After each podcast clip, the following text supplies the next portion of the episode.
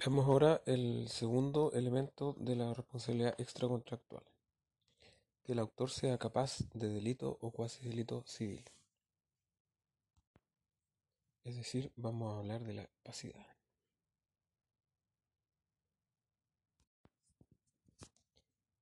La regla general en esta materia es que toda persona natural o jurídica es capaz de delito o cuasi delito civil.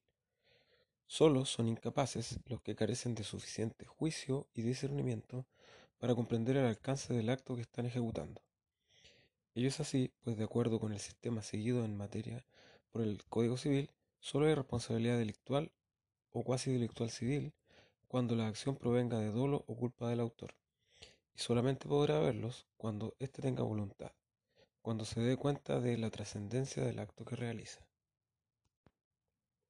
Lo que debe tenerse en cuenta es que la capacidad en materia de responsabilidad delictual o cuasi delictual es más amplia que en materia de responsabilidad contractual, porque hay personas que no pueden obligarse a través de un contrato porque no tienen capacidad para celebrarlo, pero que sí pueden resultar obligadas como consecuencia de un delito o cuasi delito civil que han cometido, siempre que tengan suficiente juicio y discernimiento. Se funda esto en la idea de que los seres humanos adquieren la noción del bien y del mal con mucha anterioridad al momento en que llegan a adquirir la experiencia y la madurez suficiente para poder actuar en los negocios jurídicos y comprende la proyección y consecuencia de ello.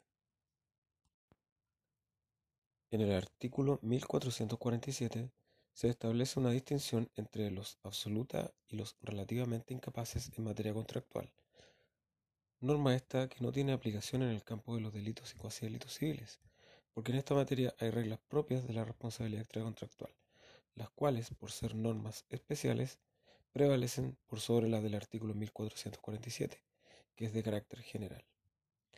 La norma importante sobre capacidad en materia de responsabilidad extracontractual es la del artículo 2319.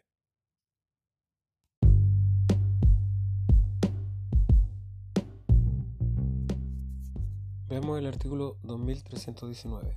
Dice, no son capaces de delito o cuasi delito los menores de 7 años, ni los dementes, pero serán responsables de los daños causados por ellos las personas a cuyo cargo estén, si pudiere imputárseles negligencia. Queda la prudencia del juez determinar si el menor de 16 años ha cometido el delito o cuasi delito sin discernimiento, y en este caso se seguirá la regla del inciso anterior.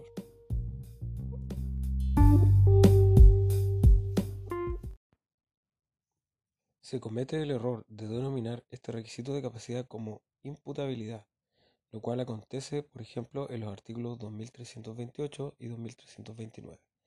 La imputabilidad en realidad supone que el delito o cuasi delito civil ha sido cometido por una persona capaz, de tal suerte que si no hay capacidad, desaparece la responsabilidad. La regla general en materia de responsabilidad extracontractual es la capacidad para responder de los daños causados por un hecho ilícito. Y solo hay tres categorías de incapaces. Los infantes, de acuerdo al artículo 26 del Código Civil, infante o niño es todo aquel que no ha cumplido los siete años. Los dementes, aquí se plantea el problema totalmente teórico de si el demente es siempre irresponsable o si tendría responsabilidad en el caso de haber actuado en un intervalo lúcido, porque aquí no hay una regla como el artículo 465 en materia contractual, que establece que el demente, declarado en interdicción, no responde ni siquiera de los actos o contratos ejecutados o celebrados en un intervalo lúcido. Pero esta es una discusión teórica, porque la psiquiatría no acepta la existencia de los intervalos lúcidos.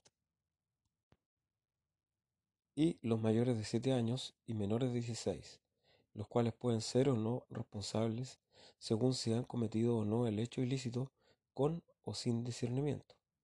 Si han cometido el hecho ilícito con discernimiento, son responsables, en caso contrario, no.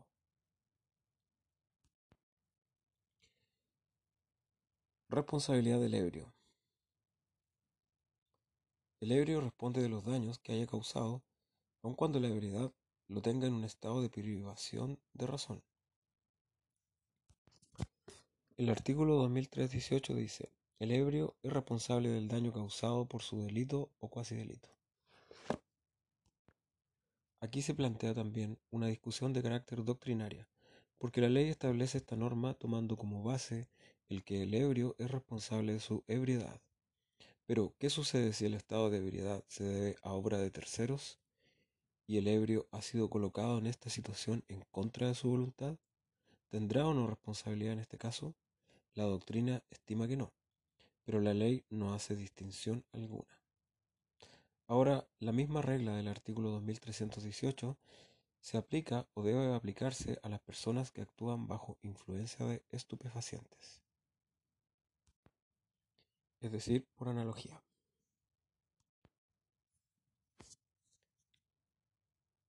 Veamos ahora la responsabilidad del guardián del incapaz.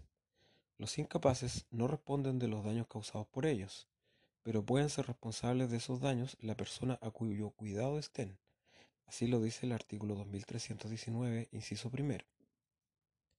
La persona a cuyo cuidado está el incapaz es responsable, siempre y cuando pueda atribuírsele a culpa de esa persona el origen del daño, esto es, a la falta de cuidado o vigilancia que debió guardar respecto del incapaz.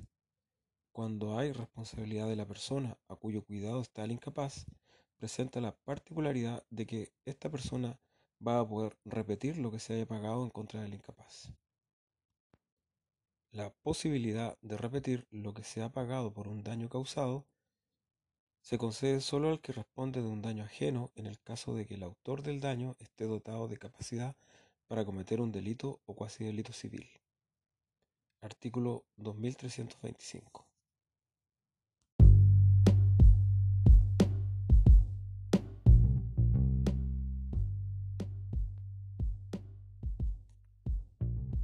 Veamos qué dice el artículo 2325. Personas obligadas a la reparación de los daños causados por las que de ellas depende tendrán derecho para ser indemnizadas sobre los bienes de éstas, si los hubiere, y si el que perpetró el daño lo hizo sin orden de la persona a quien debía obediencia, y era capaz de delito o cuasi delito, según el artículo 2319.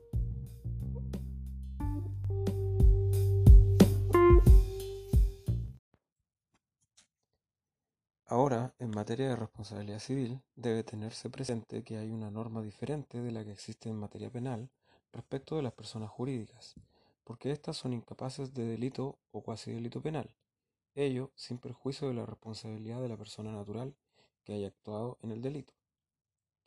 Bueno, ya vimos que ah, actualmente sí tienen responsabilidad penal las personas jurídicas en los tres casos que sabemos. Sigamos pero si hay responsabilidad civil de las personas jurídicas. Artículo 39 del Código de Procedimiento Penal. Cabe consignar que hay ciertas materias muy especiales en que las personas jurídicas son responsables de delitos o cuasi delitos penales, como ocurre en materia de cambios internacionales. Y ahí es lo que hay que agregar entonces la, el lavado de activos, el financiamiento del terrorismo y el cohecho y el abuso de la ley de protección al empleo.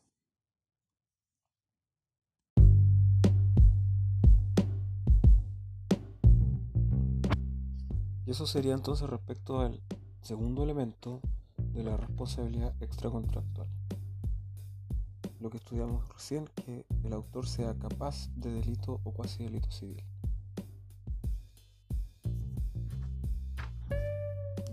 Norma eh, eh, general, el artículo 2319. También eh, se refiere a los infantes, los dementes y los mayores de 7 años y los menores de 16. Esas son las tres categorías que en materia de responsabilidad extracontractual son incapaces. Lo otro que vimos fue la responsabilidad del ebrio. Ahí hay una presunción de derecho, o sea, no admite prueba en contrario. El ebrio siempre debe responder de los daños que haya causado.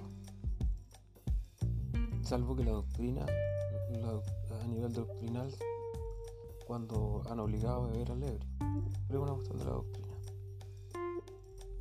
Y lo último, la norma del la responsabilidad del guardián del incapaz, de las personas a quienes están a su cuidado.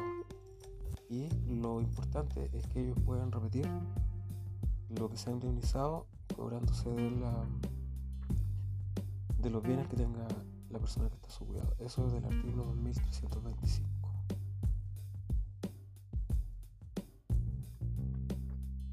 Y lo último sobre la responsabilidad civil de las personas jurídicas del artículo